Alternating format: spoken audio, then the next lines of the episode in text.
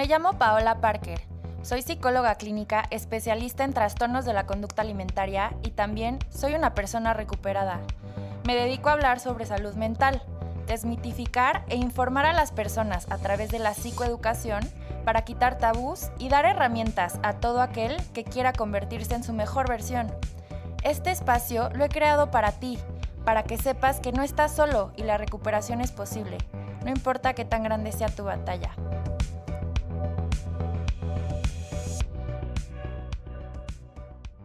Bienvenidas y bienvenidos a este espacio que es para ti. Hoy, en este jueves de Te Identificas, tengo de invitado a Octavio Melgar, un amigo, diseñador y persona fabulosísima, con quien cuando le estaba platicando sobre el podcast, este, y yo quería tener invitados hombres y también invitados pues de diferentes ramas y de diferentes formas de pensar también, no solo enfocado tanto en psicólogos como lo estaba haciendo nutriólogos para pues ver más, ¿no? Puntos de vista de, de personas y lograr que te identifiques. Y platicábamos y, y resulta que los dos tenemos algo con lo que nos identificamos, que es el tema de ansiedad, que estoy segura que es algo que tú también te puedes identificar con esto.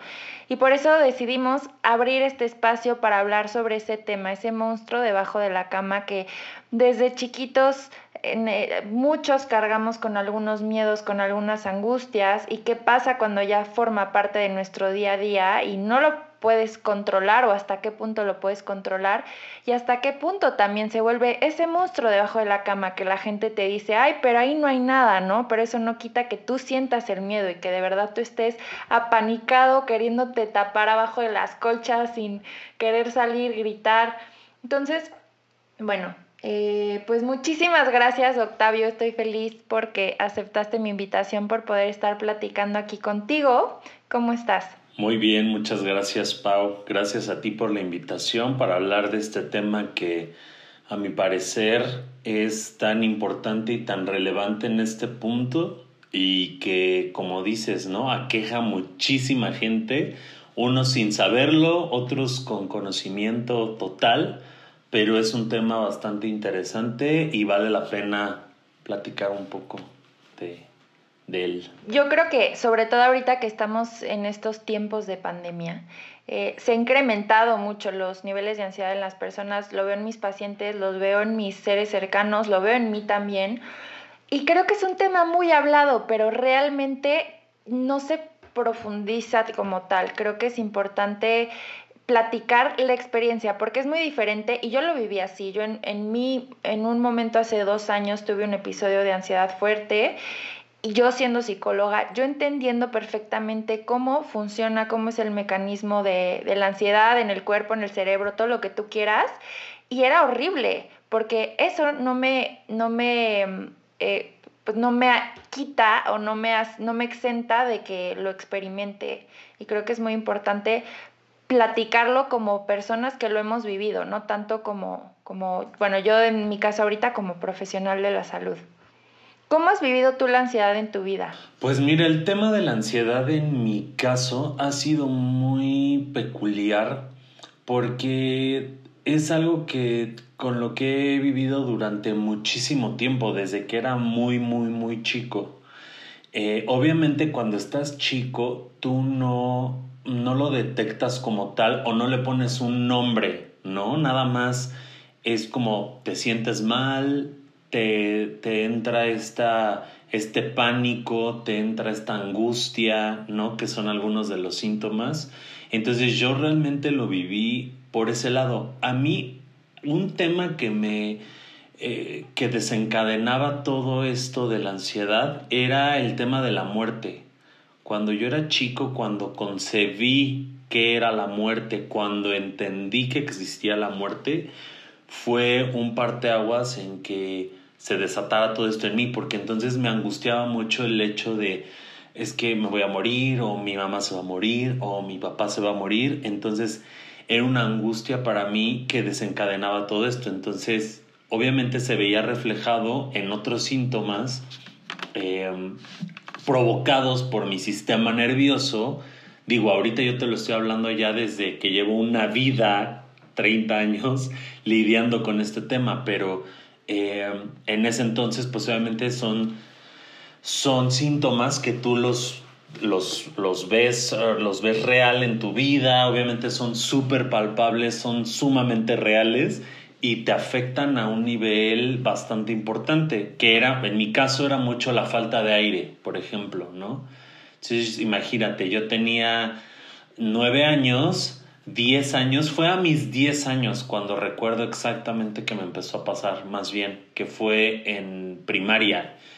Y justo eso, o sea, de repente empezaba, eh, sentía que me faltaba el aire, sentía que algo iba a pasar, como un presentimiento, y era, es que no puedo respirar, no puedo respirar, y ahí fue realmente como un acercamiento ya eh, real y, vivencial de lo que era la ansiedad, sin ponerle un nombre en ese momento, ¿no? Sin, sin realmente... Eh, rayarlo con un término, porque realmente yo ni sabía qué me pasaba, yo solo sentía que, que me faltaba el aire y que ya me estaba muriendo, casi, casi. Y qué importante es entender cómo desde chiquitos, desde niños, podemos tener estos, esto miedo, esta angustia que se va manifestando eh, a manera de ansiedad, pero también creo que es importante ver el componente fisiológico, porque a veces pensamos, es que estoy súper ansioso, pero es porque mi, mi, divorcio y el trabajo y no sé qué, y estas cosas de la vida adulta que nos van sumando a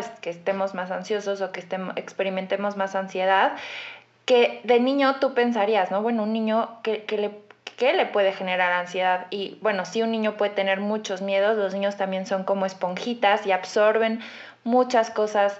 También aprendemos mucho por modelos de, de imitación. Pero creo que una parte importante sí es la parte fisiológica que no controlamos. ¿no? Por más que tú quieras decir, bueno, no pasa nada, este, voy a estar tranquilo, le voy a echar ganas. Ese es el tema con la salud mental, que no es un tema de echarle ganas. El cerebro es un órgano y el cerebro se enferma también. Así es, eso es, eso es algo fundamental de entender. A mi parecer, digo, yo no soy ni médico, como lo mencionaste al inicio, yo soy diseñador. Entonces, eh, lejos de, de un diagnóstico que yo dé o que les pueda recomendar es más vivencial, ¿no? Entonces sí, es bien complicado porque realmente hay gente, como dices, ¿no? Que te dice, híjole, es que estoy súper ansioso porque ya va a ser mi boda. Eso no estás ansioso, o sea, estás emocionado, tienes, sí, es otro tipo de sensación, ¿no? Pero no es ansiedad, o sea, no tienes ansiedad, no estás, no, no tienes esa digamos, esa enfermedad, si se le puede llamar, ese, ese padecimiento, porque no es lo mismo, es confunden el nerviosismo, por ejemplo, de estoy nervioso con realmente tengo ansiedad, que son cosas completamente diferentes. Y bueno, yo lo platicaba con una de mis mejores amigas también, eh, Marisol, que también sufre ansiedad y que justo era lo que decíamos, es muy frustrante porque es como de, sí, yo también he estado ansioso, no, no sabes realmente lo que implica la ansiedad, ¿no? Que hay gente, como te digo, que ni siquiera le pone el nombre, que hay personas que pueden definirlo de otras mil y un maneras, que hasta piensan que les está a punto de darles un infarto, por ejemplo, cuando realmente no, no detectan qué es, ¿no? Hasta mucho después, como fue en mi caso. Y pasa un poquito también con la depresión, es que estoy deprimido, ¿no? Y no es por invalidar, pero es que sí es, sí hay una diferencia entre estar cursando un episodio depresivo y estar triste. Todos nos sentimos tristes, ¿no? Pero me acuerdo mucho en algún momento que yo estaba cursando un periodo de depresión y que las personas cercanas a mí me decían, bueno, pero cuando yo estoy triste, pues me levanto y, y, me paro y hago ejercicio y me arreglo y le echo ganas, ¿no? Y sí, qué padre que tú lo hagas cuando estés triste, pero es que no es lo mismo estar triste que estar deprimido y realmente estar pasando por un episodio de depresión. Y creo que pasa algo con la ansiedad. Y hoy, mira, yo que, que me dedico al tema de la conducta alimentaria, mis pacientes me dicen, es que yo como por ansiedad. Y en verdad no comemos por ansiedad, comemos porque creemos que sentimos ansiedad y ya le ponemos cualquier cosa que sienta esa ansiedad. pero el tema es que no sé identificar la emoción y entonces tal vez como porque estoy aburrido, como porque estoy frustrado, como porque estoy enojado, como porque me siento solo y a esa sensación que no sé cómo nombrar le voy a decir ansiedad. Y sí es importante, justo como lo estás diciendo, hacer una señalación de que la ansiedad como tal es, es un padecimiento, es, es, un, bueno, es parte de, de un está en el DSM, en el Manual Diagnóstico de los Trastornos Mentales. Dentro de la ansiedad o de los trastornos de ansiedad hay diferentes como las fobias, como ataques de pánico, trastorno por estrés postraumático, hay diferentes tipos dentro de este mismo grupo, digamos, de, de patologías. Y cada persona lo va a ir viviendo diferente. En mi caso creo que fue más bien circunstancial, creo que tú tienes muy bien identificado que fue desde niño y por eso creo que es muy interesante eh, que nos platiques desde tu experiencia, porque yo sí tengo identificado que en mi caso fue, eh, llegué a tener ataques de pánico y de verdad yo sentía que me iba a morir. Es, fue horrible, muchos síntomas como de me falta el aire, yo sabía que no, o sea, racionalmente yo sabía que no pasaba nada, pero mis emociones me decían, o sea, te vas a morir ahorita. El corazón palpitando a lo que da, sudoración en las manos, una angustia terrible, sentir que no puedes respirar, o sea, ¿no? Pero en mi caso creo que fue una combinación de, de, de factores entre entre físicos, o sea, fisiológicos, este, estaba ahí teniendo como no tan buena salud, estaba bajita en algunas cosas. Eh, ahorita que me vengo enterando que tengo unos adenomas chiquitos en la hipófisis, me pongo a pensar, igual y desde ahí ya traía algo que me estaba afectando. O sea, no sé, creo que mi tema fue mucho más circunstancial por un momento de mi vida y y con, en combinación con factores tal vez genéticos o tal vez fisiológicos orgánicos. El día de hoy sí experimento ansiedad todavía, pero no llego a ataques de pánico, gracias a Dios ya no me pasa porque tengo las herramientas y es mucho más fácil para mí identificar cuándo me va a empezar un ataque de pánico que me acaba de pasar hace poquitito, me estaba haciendo una resonancia magnética y además traía, imagínate, tapabocas. Luego la cosa esa que te ponen como una careta gigante y luego métete a la máquina de la resonancia. Y entonces, o sea, de verdad, yo dije, no, no, o sea, me empezó a dar una claustrofobia horrible y estuve a punto porque te dan como un botoncito para que le piques, ¿no? Y yo estaba a punto de decir, me vale, le voy a picar, pero dije, a ver, Pau, tranquila, respira aguanta un minuto. Si en un minuto te sigues queriendo salir de aquí, le picas y te sales, ¿no? Y entonces, ok, obviamente yo no sabía cuánto tiempo había pasado, pero pues ya pasó más o menos un minuto. Aguanto otro minuto más. Y así me fui de minuto a minuto hasta que de repente me relajé y de repente ya acabó la resonancia y ya, ¿no? Pero porque llevo dos años, tres años trabajando en este tema de la ansiedad, hoy estoy mucho más nivelada, en, estos temas físicos que tenía en cuanto a mi salud que, que influían bastante en cómo me estaba sintiendo. Yo ya identifico perfecto, por ejemplo, temas de de repente se me baja la presión y ya sé que cuando estoy bajita la presión también me siento con angustia, entonces ya me tomo una rusa y sé que eso me ayuda. Por ejemplo, el tema del alcohol también. En gran parte por lo que yo decidí dejar de tomar es porque si yo tomaba, al día siguiente me sentía una angustia de quererme aventar del balcón, o sea, y el alcohol es depresor y entonces entiendo que es por cómo actuaba en mi cerebro, ¿no? Y eh, son varias cositas, pero que yo ya puedo identificar y que hoy me han servido muchísimo. Y sí te puedo decir que ahora yo soy un poco esas personas que, que, que, que puede decir, sí, sí, sí tengo ansiedad porque sí que es, sí, o sea, sí es la ansiedad, pero ya me quedo más hacia el miedo o hacia la angustia o hacia los nervios, o sea, ya no llego tanto a la ansiedad como tal de la que estamos hablando. Eso es desde mi experiencia. Sí, sí, sí, totalmente estoy de acuerdo. Ahí hay un punto bien, digo, se más interesante también que la gente que te escucha vea que es un tema muy normal, muy cotidiano, que mucha gente lo padece. Ajá, o sea, desde tú que eres especialista en el tema, en esa área, ¿sabes? O sea, digamos, ya, ya no específicamente en ansiedad, sino en psicología en general, está padrísimo, ¿no? Y que a cualquiera le puede eh, causar una molestia, le puede causar, porque realmente lo que dicen mucho es que no debes dejar que la ansiedad eh, obstruya tu día a día. Siempre y cuando la ansiedad no obstruya tu día a día, todavía es algo que se puede controlar, pero en caso de que ya sea algo que te está tomando ya la vida, entonces sí es algo que debes de consultar con un especialista. Digo, lo ideal sería que aunque no sea tan grave, lo consultes, pero que identifiques. Ese es uno de los puntos principales que quería tocar yo. Eh, identificar qué es lo que qué es lo que sientes y qué es lo que lo detona, ¿no?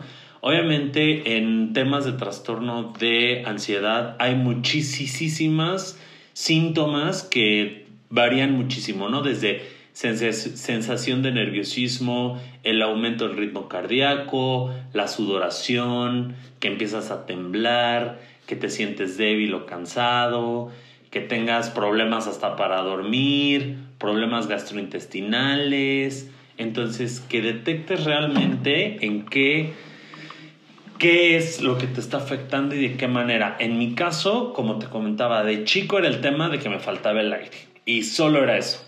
Pero al faltarme el aire ya no quería comer porque sentía que tampoco podía respirar.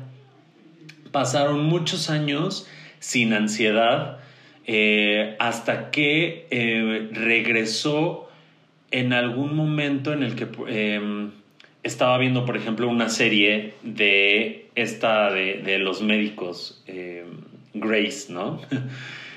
y es una serie donde pasan muchas tragedias, donde entonces me empecé a angustiar muchísimo al grado en el que me tuve que salir de mi casa a caminar para respirar aire fresco porque me empecé a viajar con todo lo que veía en esta serie. Entonces, bueno, ahí me pasó una vez, no le di mucha importancia, realmente ahí no tenía detectado qué era la ansiedad, solo dije, me espanté y ya, ¿no?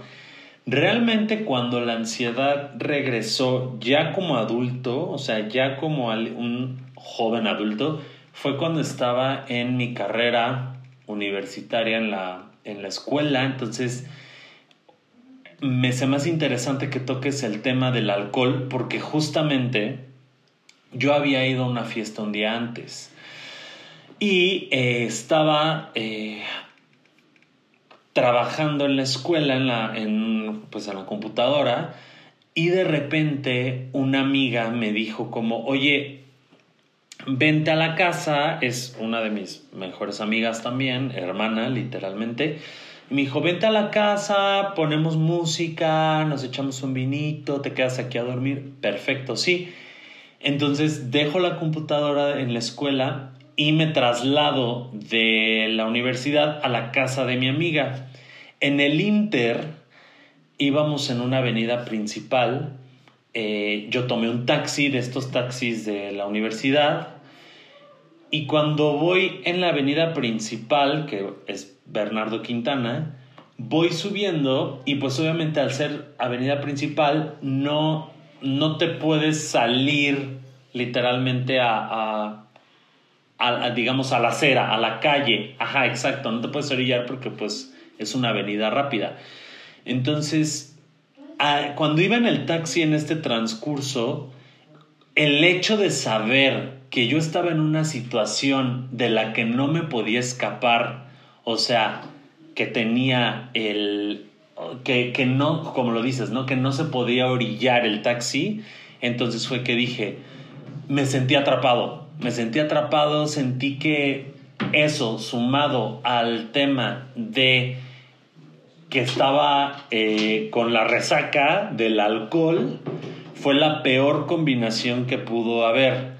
Porque entonces me entró una crisis espantosa esa ha sido la peor que me ha pasado.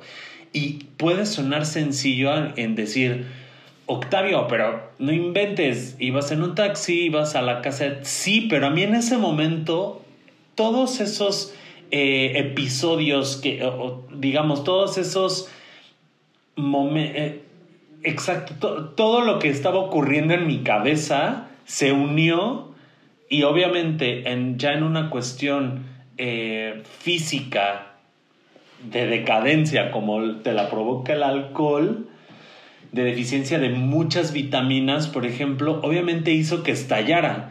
Y entonces le dije al taxista, bájame aquí. Y nosotros íbamos apenas este, cruzando ahí el, el tema de la avenida. Por suerte había una salida, pero yo estaba tan desesperado que abrí la puerta mientras el taxi iba, o sea, avanzando.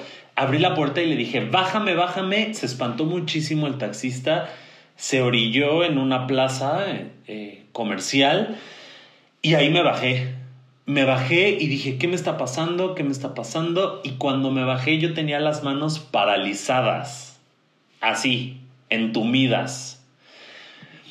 Yo me espanté muchísimo porque obviamente dije, no inventes, ¿qué me está pasando? O sea, me voy a morir, me va a dar un infarto ahorita no podía respirar bien, sentía en toda la cara, este, la cara dormida, los brazos dormidos, hormigueo por, todo el, por toda la cara y, brazos, y las manos así. Obviamente el taxista lo primero que hizo fue decir, oye, ¿estás bien? Te llevo, a, te llevo al médico, te llevo al hospital, hacemos algo, y pues fue un, no, llévame a la casa de mi amiga y ya llego a la casa de mi amiga y le digo, no sé qué me está pasando, me siento súper mal, este, algo está pasando, ¿no?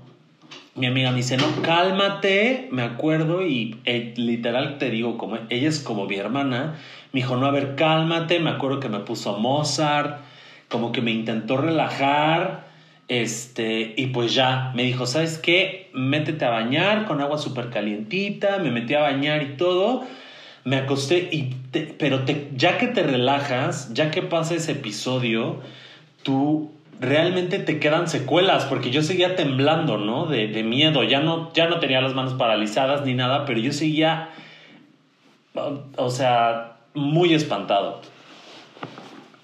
Pasó, dormí obviamente con la seguridad de que ya estaba con alguien conocido, que cualquier emergencia, pues obviamente ahí está mi amiga, le habló una ambulancia, pero realmente si te das cuenta, todo giraba en torno a que algo me pasara, ¿no? Era un, no, me va a pasar algo, me va a pasar algo, me va a pasar algo, cuando realmente pues nada estaba pasando. Entonces me espanté mucho y bueno, me sentí muy seguro en casa de mi amiga y ahí se acabó pero empecé a tener más episodios constantemente justo los días después de que había tomado.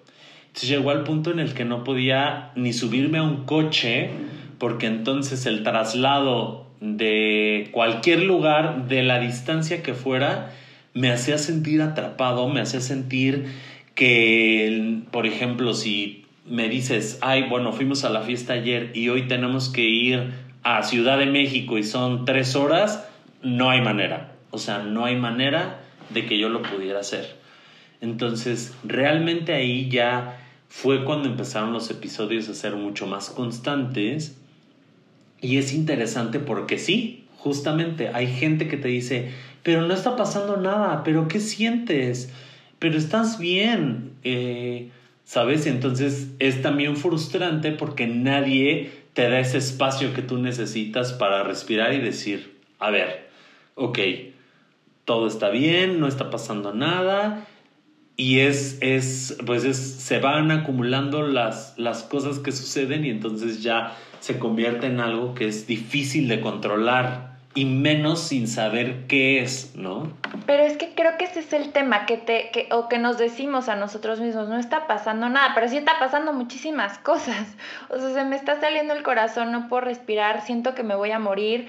A mí me pasaba que, que, que decías que algo va a pasar, o sea, no sé qué, pero algo va a pasar, o sea, no sé si, si, si es alguien de mi familia, si es a mí, o sea, pero una angustia horrible, o sea, de verdad, de sentir que, que me voy a morir ahorita o alguien.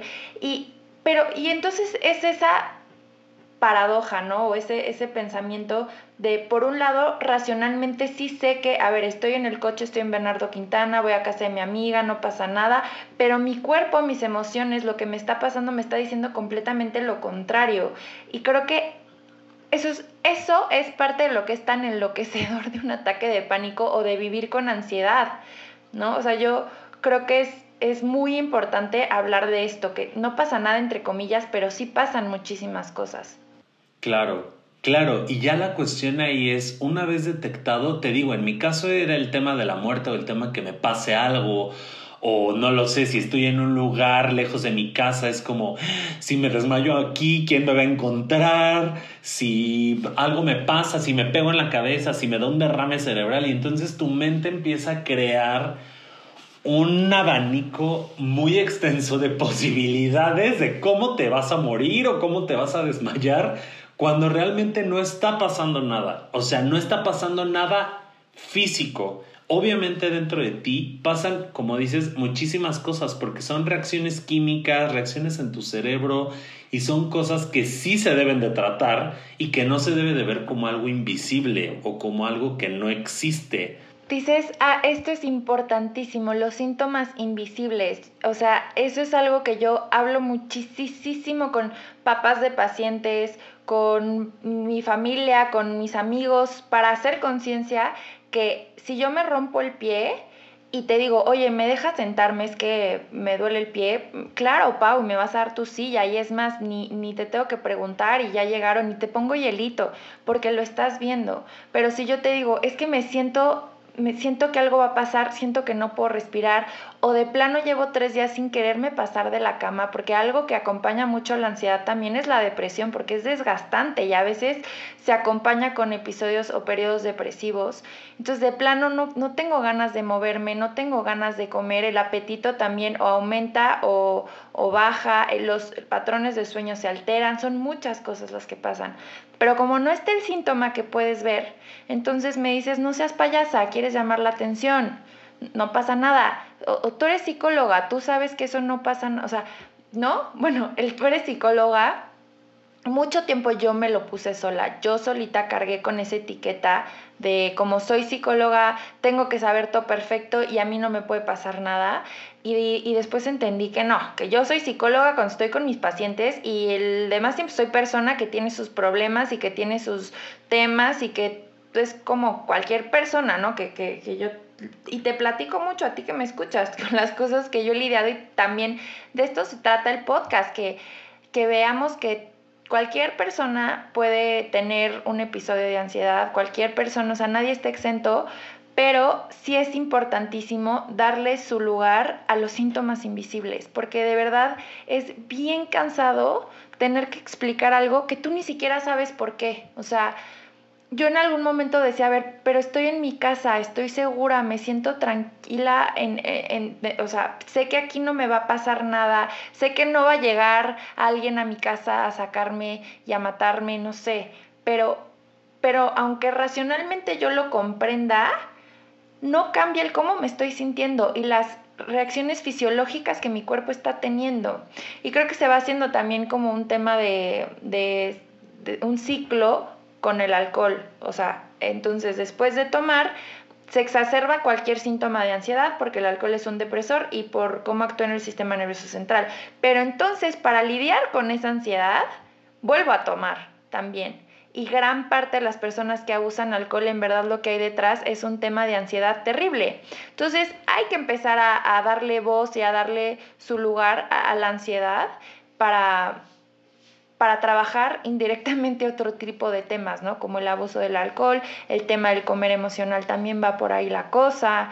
Creo que es importante que nos abramos, que reconozcamos, que identifiquemos ¿Y cómo podemos lidiar con la ansiedad? Eso es muy importante. No sé tú, desde tu experiencia, Octavio, cómo has aprendido a vivir con ansiedad. Sí, mira, ahí algo bien importante es lo que te decía, ¿no? Reconocer qué es lo que lo desencadena. A ti, por ejemplo, fue un episodio eh, específico de un contexto que estaba pasando en tu vida en ese momento, ¿no? El mío, pues el tema de la muerte, el tema de que algo te pase, que te desmayes o que la angustia de que no te encuentren, por ejemplo, ¿no? Pero hay gente que le da hasta por... Eh, subirse al escenario a decir algo y vaya, o sea, no, no puede. Hay gente que la, la misma eh, le abruma cuando hay mucha gente, por ejemplo, ¿no? Está como más social o estar en lugares desconocidos o no lo sé. O sea, identificarlo realmente a mí me ayudó muchísimo. Una vez que lo identifiqué y que ya le puse un nombre, dije, ok, no estoy loco, sí existe esto. Como dices, al ser, al ser invisible o al ser intangible, no quiere decir que no sea real, ¿no? Entonces, sí es real y ya que lo identificas y lo asimilas, dices, ok, es pues un trastorno que como todos se puede tratar y que puedes poner de tu parte para que disminuya o si bien no desaparezca por siempre, que yo pienso que sí puede desaparecer, pero tienes que identificar muy bien, uno, lo que lo, que lo provoca y dos, lo que me estás preguntando, ¿qué medidas te ayudan a que disminuya o a que le quites ese peso emocional. Porque lo que sucede es, bueno, yo lo investigué, mi mejor amiga Marisol me recomendó y me regaló, de hecho, un curso de un español que se llama Vive sin ansiedad. Se me hizo súper cliché desde el nombre, o sea, dije, ay no, por Dios, es como esto que venden en la tele, que yo no creo en eso pero el curso es buenísimo, es muy bueno. Y el curso realmente me ayudó porque te lo platica justo una persona que vivió con mucha ansiedad, pero a un nivel extremo, que ya no podía ni salir de su casa. Entonces también ver que alguien lo ha superado o que lo sabe manejar muy bien ya es muy inspirador, ¿no? Entonces cuando, cuando empecé a ver todo esto, pues sí, obviamente identificas que, que lo que pasa es tú estás en una, eh, en una situación normal y en cuanto algo externo pasa por tu mente o ves o algo te angustia, en mi caso, entonces lo que sucede es que tu sistema nervioso se va al tope y se pone en, en, una, em, en un modo de alerta muy importante, ¿no? Que es ese modo de alerta es lo que te lleva a los extremos al extremo de decir, me falta el aire, se me está durmiendo la cara y entonces se empiezan a acumular las cosas y ya es cuando lo llevas a otro nivel, a decir, es que me va a dar un infarto, estos son síntomas de un infarto o etcétera, ¿no? Si ya que lo identificas como tal eh, y ves que es parte de tu sistema nervioso, entiendes que así como lo, lo expandes, lo, lo puedes empezar a reducir también, ¿no? Algo muy interesante que decían en este curso era que no debes de luchar contra la ansiedad. O sea, no debes de ponerle el, híjole, no, no, no, ya me está faltando el aire, me siento mal y decir, no, ya que se vaya, que se vaya. O sea, no. Algo muy interesante que a mí me sirvió mucho es dejarlo fluir. Tienes que dejar que fluya la ansiedad porque mientras más lo quieres eh, controlar en, en, una manera muy... Eh, explosiva, más expande, porque entonces ya tienes otros pensamientos, además de tu falta de aire, ya estás, no se me quita y no se me quita. Entonces, lo importante ahí es dejar que fluya y entender que va a pasar. Ser súper consciente que va a pasar. Si lo sientes, si te falta el aire, si se te están durmiendo las manos, pero va a pasar. Como pasó todas las veces anteriores, ¿no? Al final te sentiste muy bien, entonces, esa lógica a mí me hizo mucho clic de decir, claro, se me paralizaron las manos, pero con, no lo sé, Mozart, con un baño de agua caliente, me funcionó y se me pasó y al otro día ya no sentía nada, ya no sentí eso. Entenderlo y a mí me gustaría decirlo, abrazar el sentimiento de la ansiedad como algo tuyo porque es parte de ti, ayuda muchísimo. Ayuda muchísimo porque lo entiendes y esto que dices, Octavio, es súper, súper importante que no quererlo controlar. Y lo, lo, platico mucho con mis pacientes. A veces lo que, con lo que no podemos lidiar es con la idea de algo, o sea, con la idea de que me dé el ataque de pánico y eso me genera más ansiedad. Pero si yo realmente convivo y dejo pasar a la ansiedad y, y, la, la vivo y pasa y sí puedes lidiar con eso. Sí es incómodo, no nos gusta lo incómodo, tendemos a querer evadir lo incómodo, pero, pero sí pasa. Esto que nos dice son claves importantísimas sobre cómo lidiar o cómo empezar a vivir. Creo que las claves son, como dices, identificar, también conocer cuáles son los detonadores, ¿no? O sea, yo ya sé que si estoy en un lugar encerrado, pues, pues sí, me, me, pongo ansiosa, ¿no? Yo tengo, no sé si, si sea como tal claustrofobia, pero sí tengo ahí un poquito, porque sí, de verdad, yo me acuerdo también en alguna vez con, con bueno, con unas personas fui a, a Mineral de Pozos, fuimos a una, a una mina y el simple hecho de estar abajo y de decir, si ahorita se cae, si ahorita me quiero salir, si ahorita me quiero voltear, no puedo, o sea, tengo que, o sea, y, entonces ya, y no, y no puedo pensar, y entonces empiezo, y entonces además me pasa que veo cosas, o sea, y entonces había una piedra y yo decía, ¡ay, una serpiente! Y, y como que tengo así ilusiones, y, y no, horrible. Pero bueno, entonces yo ya identifico eso y trato de evitar esas situaciones, pero a ver, por ejemplo, como me pasó ahorita con la resonancia, ya sabía que iba a estar en un lugar así, entonces yo ya mentalmente iba preparada con mis estrategias y al final saber que si, si va a pasar, hay una salida, ¿no? Como pensar, creo que es importante cuidar los patrones de sueño, eso es importantísimo y no le damos la importancia, pero para, para vivir como un bienestar general, pero con menos niveles de ansiedad. Ahí tiene que ver cómo funciona el cortisol, que es la hormona del estrés, y que es importantísimo cumplir con nuestros ciclos de sueño. La alimentación también es bien importante. Yo te diría que incluyas alimentos ricos en triptófano en tu alimentación porque eso nos ayuda a que nuestro cerebro produzca serotonina y la serotonina cuando estamos bien en serotonina también ayuda mucho, mucho a, a, nivelar estos niveles de ansiedad. Puedes intentar con alguna suplementación, por ejemplo el magnesio ayuda mucho a nivel sistema nervioso central. El ejercicio, el ejercicio es súper importante, yo creo que es básico eh, el yoga también, la meditación, y creo que son herramientas chiquitas que todos ya hemos escuchado, no es que, híjole, es que descubrimos aquí la respuesta y premio Nobel, ¿no? Sí son cosas que ya hemos escuchado todos, pero es realmente aplicarlas. Creo que implica un compromiso contigo, un sentarte contigo y aceptar, ¿no? A ver, estos síntomas invisibles, pero qué tanto yo también los estoy anulando. O sea, es real esto que me está pasando, entonces voltearte a ver tú, aceptarte a ti como, como una persona que, bueno, me está pasando esto, comprometerte con tu bienestar y aceptar que tal vez tienes que hacer cambios en estilo de vida. Para mí lo principal fueron cambios en mi estilo de vida, en cuidar muchísimo mis patrones de sueño, los alimentos que elijo comer. Eh, yo sí opté por, por no consumir alcohol, pero cada persona puede decidir libremente. Ahorita hay unas cervezas súper ricas sin alcohol que es una buena opción, ahí se las dejo.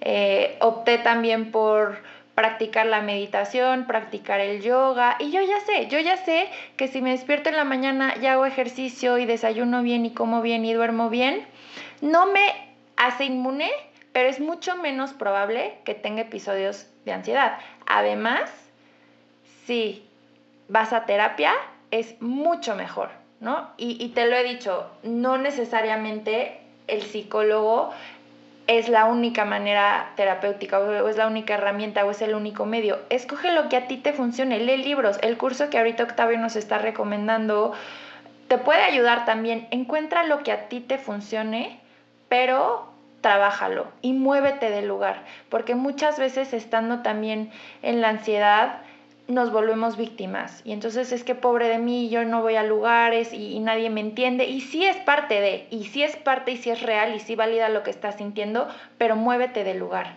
Sí, también vale mucho la pena ahí, como lo dices, ¿no? Detectar, detectar lo que lo detona, pero también algo que me ha servido a mí mucho es enfrentar eso que lo detona.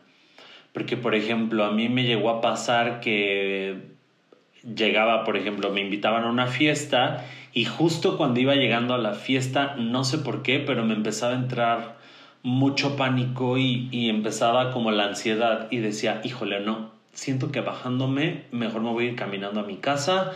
este, no, ya no me quiero quedar. Y me acuerdo de una específicamente reciente que entonces dije, a ver, cálmate, entra a la casa y si te sientes mal, te sales y te vas. O sea, tampoco es que te van a encerrar. Y literalmente en cuanto entré a la casa y todo el mundo me saludó, se me olvidó. Me acordé ya hasta en la madrugada que estaba súper feliz, bailando, platicando, dije, mira, y me iba a dar ansiedad y me hubiera perdido este momento. Si es algo importante que, que yo he aprendido es que tampoco dejes que la ansiedad te domine, ¿no?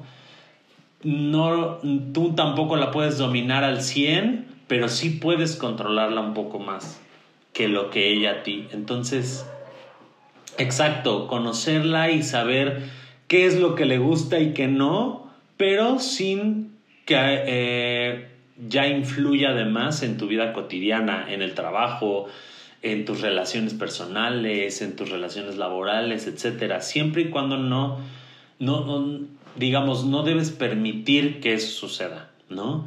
Y obviamente, como dices, buscar ayuda profesional para que te guíen y realmente ponerle como una etiqueta de decir, esto es un trastorno y si bien no se cura al 100, se controla perfectamente, ¿no? Y lo hablamos desde dos personas que lo hemos sufrido bastante, eh, digamos, detonante en nuestras vidas.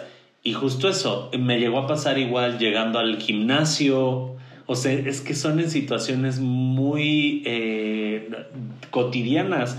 Llegando a, hacer ejercicio y lo que hice fue, a ver, relájate, llegué al gimnasio, también en las mañanas es nadar y gimnasio, entonces iba a la alberca y dije, cálmate, métete al agua, si te sientes mal, te sales y te vas. Y ya, no pasó, me relajé muchísimo en el agua, se me olvidó y San se acabó, ¿no? Entonces sí, realmente creo que ahí es importante eso. Y también, eh, ¿Qué medidas te ayudan a relajarte? Ese es otro punto bien importante y como eh, que se me hace interesante hablar. A mí, por ejemplo, me ayuda muchísimo estar solo. O no es que no me estén hablando, ¿no? No no solo en cuestión de encerrarme en mi cuarto, no, pero si es una situación en la que me está entrando el pánico, bueno, me voy a un baño, literalmente, me encierro en el baño y listo, me pongo a ver videos o distraigo mi mente para no abrumarme. Entonces, eso me ha ayudado a mí muchísimo a decir, ok, ese, ese aislamiento de tres minutos a mí me ayuda a regresar a mi centro otra vez y decir, a ver, calma, no pasa nada, sal, si te sientes mal, te vas a tu casa. Porque de eso se trata, de acompañarte y ahí te estás acompañando y te estás acompañando con tu ansiedad y eso me, encanta. Y más que ponerle la etiqueta, yo diría, sí es importante ponerle el nombre porque te ayuda muchísimo a decir, ah, ok, bueno, no estoy loca, me, me pasa esto por esto, pero no clavarte con la etiqueta porque yo mucho tiempo me clavaba con eso y entonces decía, ah, es que yo tengo depresión, o es que yo tengo ansiedad, o es que yo tengo bulimia, o es que yo tengo... Y entonces desde ahí también me justificaba y ya no me, no me permitía moverme porque entonces está bien que, que me quede en este lugar como de, de repitiendo esa conducta que justamente es la que ya no quería. Entonces creo que es importante sí identificar, sí nombrar, pero no clavarnos con las etiquetas, porque al final tú no eres un ansioso, eres Octavio, fabulosísimo y muchísimas otras cosas, pero no eres el ansioso, o sea, la ansiedad no te define. Creo que eso es, eso es bien importante, ¿no? Sí, a lo que me refería justo es eso, a ponerle un nombre y no pensar que te está dando el, el infarto, que te estás desvaneciendo o no, no. No, que estás loco porque eso también decimos mucho. Yo sentía que yo decía, que o estoy loca, ¿qué me pasa? Y sí ponerle nombre y sí decir, ok, lo que me pasa se llama así y me pasa, ayuda muchísimo. Y listo. Y le pasa a mucha gente. Entender que le pasa a mucha gente, que no por eso eres raro. A gente fabulosa como, nosotros, dos. Exacto. sí, o sea, realmente no es algo que distinga de nada, ¿no? No por ser de cierta raza, ni de cierto origen, ni por tener tanto o dedicarte a tal. No, le pasa a todo mundo. Y entonces entender que es algo que, que, que es no normal, pero sí que, que muy común. Que es común, exactamente, que es común. Entonces, eso ya la tenemos ganada por ese lado. Y estas medidas, lo que sea que identifiquen que les aporta, que les suma, o echarse agua en la cara, o de plano irse del lugar, tampoco es que lo enfrentes y mientras te estés desmayando ahí, no, no si te hace bien acostarte en el pasto, si te hace bien... Aprender a cuidarte. Exacto. Si te hace bien leer algo, si te hace bien llamar a alguien, eso también a mí me sirvió mucho. Como que llamarle a alguien por teléfono en esos momentos de crisis te lleva mucho a la realidad, a decir, a ver, platícame algo, lo que tú quieras, algo chistoso, y te dicen algo y realmente eso como que te vuelve a poner los pies en la tierra de decir, a ver, tranquilo y va bajando un poco el nivel de estrés. Al final es eso, ¿no? También test, hay test relajantes. El ejercicio, como decías, es súper importante porque nivela todo tu cuerpo, entonces está, está bastante padre ya cuando lo detectas y ves las medidas que debes de tomar, porque sí, justo te ayuda a volver a tener una vida mucho más equilibrada, abrazando el problema. Ay, Octavio, muchísimas gracias. Es importantísimo todo lo que nos compartes. Gracias por abrir tu corazón, por cortarnos tu experiencia. Creo que es valiosísima la información que nos das. A mí yo me quedo con muchas cosas aprendidas de ti. Te quiero, me encanta verte, te agradezco muchísimo por estar en este episodio, compartir y me encantaría igual si quieres dejar algún correo o tus redes sociales, si alguien que esté escuchando se quisiera acercar a ti. Ay, claro que sí. Mira, en Instagram me encuentran como Octavio Melgar, literal, y en Facebook también. Entonces sí, siempre está, está bueno eso también, tener como si realmente alguien está, la está pasando muy mal, oigan, pues alguien que lo está viviendo, que lo vivió, te puede ayudar muchísimo también es un gran apoyo. Muchísimas gracias por acompañarme en este episodio, te lo agradezco muchísimo. No, hombre, gracias a ti por la invitación y te quiero muchísimo también y pues esperemos le sirva a tus radioescuchas. Muchas gracias a ti que me estás escuchando, gracias a Radio 11 y a Local Agencia. Acuérdate de seguirme en mis redes sociales, en Instagram como arroba psicoparker y de seguir el podcast. ¿Te identificas? Yo te acompaño.